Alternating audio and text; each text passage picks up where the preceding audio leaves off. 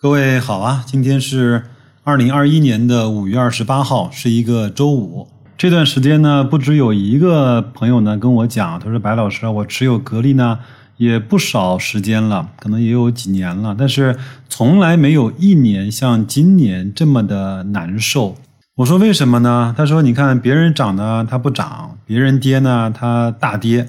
而且呢，我隐约的感觉好像格力开始走向衰败了。”董明珠啊，就越来越不靠谱。你说我该怎么办呢？其实我内心在想啊，这些所有的顾虑也好、焦虑也好、担心也好，是不是都来自于股价没有涨呢？如果涨了的话，可能这些烦恼都不复存在了。那我想的是，可能很多的朋友听了我很多次节目的朋友呢，可能还会为这个价格所困，就是。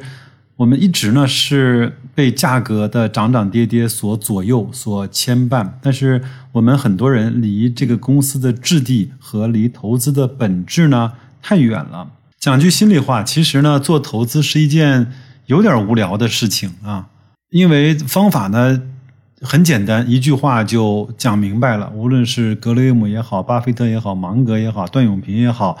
呃，杨天南也好，李路也好，张磊也好，就是他们这些人的投资的方法其实非常非常的简单，一句话，我相信都能够说得明白，你也能听懂。但是呢，就是知道和理解，包括做到，真的是犹如天堑一般呐，真的太难去达到了啊！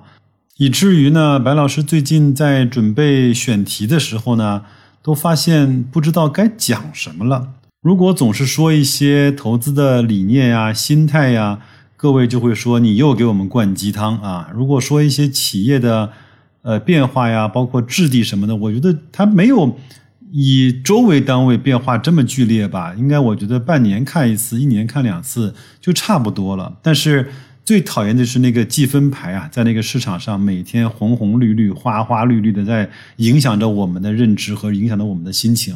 那我也不管了，我还是依然给大家坚持输出白老师认为是对的一些投资的认知和一些理念吧。正好呢，我手头。有一个段永平的语录啊，他大概有一百条，我觉得这些呢，对我们投资来说都是最真知灼见的一些观念。如果把这些观念能够自己能够吃透，能够成为自己的认知体系的一部分的话，对投资来说真的是有莫大的裨益啊！我们来分享分享吧，可能一期跟大家分享不完，那我们分成两期，甚至是三期，来慢慢的把这些呃经典的语录把它给。呃，解读完，好吧。在这个语录的标题呢，他写了一句话，我觉得真的是写的非常好。没有这个经历的人，他一定是没有这个感受的。说什么呢？就是孤独啊，有的时候确实是价值连城的。我们下面来进入他那个一百条的语录啊。第一条啊，做企业有如做跳水运动员，他的动作呢是越少越好。第二啊。一个企业家应该将百分之八十的精力放在百分之二十的事情上，那么这百分之二十的事情呢，能够给你带来百分之八十的效益。段永平说，他当 CEO 的时候啊，并没有一个时间分配表，但是他大致知道什么是重要的。简而言之呢，不要让重要的事情变成紧急的事情。这个我在刚刚进入公司的时候呢，我的我的老板啊，就像我呢去。呃，讲述了这样一个二八原理的重要性。他说，百分之二十的精力一定能够产出百分之八十的产出，百分之二十的员工能够贡献整个公司百分之八十的销量。你百分之二十的大客户一定可以给你贡献整个你百分之八十的收益。整个这个世界上百分之二十的人掌握了百分之八十的财富。这些我一直记到了今天。第三，他说有的时候呢，有人问我对某一个项目有没有兴趣，我问都不问，都说没有兴趣。我知道我自己和我的企业就这么点能力和规模。不可能够再分散资源，我根本就不追求那个天上掉馅饼的事情。那在演讲的个人投资，很多人呢，一个股票池里有十几二十只股票，然后呢，各个行业都能够通一点透一点。我觉得这些它一定是不可能的，对吗？我今年是慢慢的把我自己的持仓就锁定在三只股票上，就是现在让大家恨得咬牙切齿的格力、万科和平安。就这样，我觉得我的能力圈还未必能够覆盖这三个公司的所在的行业。那我觉得有可能到了某一天，我还要再缩减啊。第四，他说松下幸之助讲过，企业不盈利就是罪恶，但是企业的目的呢，并不是为了盈利，它是一个辩证的关系啊。第五，不赚钱的生意，多少营业额都是没有用的，就像不赚钱的净资产，有的时候就是累赘。比如你在。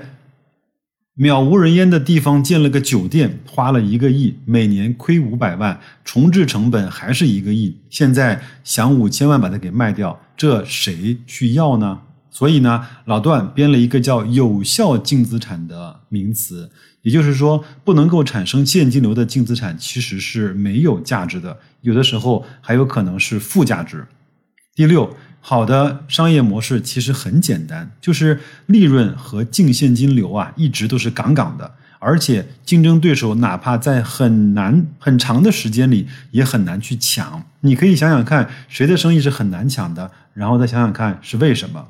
第七，需要很多人，这个是相对营业额和利润而言呀，需要很多人的生意，往往不是一个好的生意模式的特征。第八。低价呢是最容易走的路，也是一条最难的路。除非呢迫不得已用价格武器，总是错的。很少有人明白，低价是不会扩大市场份额的，但被迫降价有机会能够保住市场份额而已。第九，追求性价比的公司，大多数在是在为自己的低价找借口。长寿的公司大概是不强调性价比的。其实呢，每个老百姓心里都有杆秤，好货其实不便宜啊。第十，如果大凡你能够做好一件东西，你为什么还要做很多做不好的东西呢？就像你怎么改变茅台在中国人心目中的地位呢？很简单，多推一些便宜的，不是五十三度的酱香型，比如说茅台的啤酒、红酒。米酒以及茅台的矿泉水、酒店、手机、空调，加快推出的速度。五年出厂的规矩也不要要了，假酒也不要去管了。十年之后，茅台的地位就应该彻底的不一样了。当然，它这个是正话在反说啊。第十一，时间呢是优秀企业的朋友，是平庸企业的敌人。你可能会认为这个原则平淡无奇，但是我是。通过深刻的教训的学习，才能够领悟到的。这句话说自巴菲特。第十二，企业文化呢，就是指的是在那些利润之上的追求。利润之上和利润之外，好像是有一点点差别的。利润之外呢，可以被理解成不同于利润的追求；利润之上的目的则会更不同，它可能更加的高级，或者更加的呃高尚一些。第十三啊。很难判断一个企业文化是不是好的，但是看出不好的企业文化要容易的多得多。第十四啊，他讲了一个小故事啊，他说我在美国的时候呢，去机场接一位步步高的同事，估计呢要在机场去等一个小时，那所以呢，我在停车场就投了一个小时的停车收费的硬币，结果那个同事呢提前半小时就来了，这样呢就有一个问题。多投了半个小时的币，是继续在这里等半个小时，呃，还是去浪费掉那个多投的半个小时的钱呢？结论呢不言而喻，现实生活中肯定是开车走人的，但是在实际的投资决策中啊，很多人都犯了继续等下去的愚蠢的错误。这件事儿我已经投了几千万了，这个股票我已经买了几十万了，怎么能够停得下来？为了去救这些沉下去的成本，要再投入几千万，明知道事情是错的，还要坚持的做下去，那么结果自然是败得更惨。在原则性的问题上，不能够脱离事物的属性，对就是对，错就是错，是非不应该给利益让路。十五，我经常会用拟人化的角度去想一家公司，我不想去跟他交往的人，我也不想投资他们的公司。第十六，凡是说要把市值做到多少多少亿的公司，我都不碰。十七，从外面请顾问对自己公司做战略评估，一定是一件非常有趣的事情。很难理解，当自己都不知道该用什么战略的时候，别人可以帮得上忙，不管这个别人是谁。旁观者清的情况下，或许他可以指出错误，但是他要教会自己该干什么，大概是不可能的事情。还有就是让问题自己找问题，大。概率是不会找到问题的核心关键的。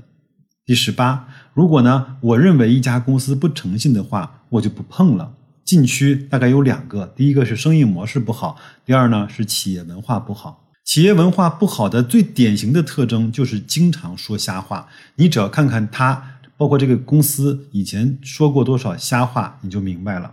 第十九啊，呃，有一个小秘密，就是任何东西都是标实价不讲价的好。可以讲价格呢，其实是对卖家而言。是一个非常短视且成本很高的行为。成本很高呢，指的是无法授权且容易造成管理漏洞；短视呢，指的是如果可以还价，那么就鼓励回头客来讨价还价。对客户而言，任何讨价还价都会让他们觉得有可能吃了亏，因为客户觉得价格还没有还够。所以呢，他说我们步步高也好，现在的 OV 也好，在二十多年前就已经不存在讨价还价了。呃，不讨价还价呢，好处实在是太多了，大大家可以去慢慢想啊。二十，消费者长期来讲是一个极为聪明的一个群体。所谓的营销啊，对一个公司来说只是一个环节而已，相当于木桶的一块板。凡是认为公司好是因为营销好的说法，其实就认为一个能装水的桶是因为有了一块叫营销的板，一样可笑。当白老师看完这一百条所谓的军规之后呢，真的是特别的感同身受啊！因为白老师呢一直在一家。呃，类似于像做代理啊、贸易的公司工作，我们有很多的品牌，也会有很多的渠道，也接触了不同的呃类型的生意模型，有线下、有零售、有礼团、有批发、有线上啊，还有一些新媒体。我觉得跟各种厂商、跟各种渠道人打交道，这些段永平说的，他有点像生意经，但是呢，又往往能够反哺给我去做投资的时候，呃，认为这些事情的本质，他应该怎么去看待。至少这份一百条的语录对我来说，就像是啊至理名言或者是醒世恒言一样。非常的好，我也希望我们通过这样慢慢的去拆解，慢慢的去分享，各位能够静下心来，多去看一看企业的质地，多去看一看自己和自己内心的对话，看一看在商业世世界中哪一些是亘古不变的，哪一些是随着时间所去来回摇摆的。我觉得要去找到，我经常说找到那个投资中的锚点，好吗？那就这样吧，祝各位在周五好好工作，周末呢好好休息。马上要迎来上半年的最后一个月份了，我们也都给自己有一个好的上半年的答卷。再见，各位。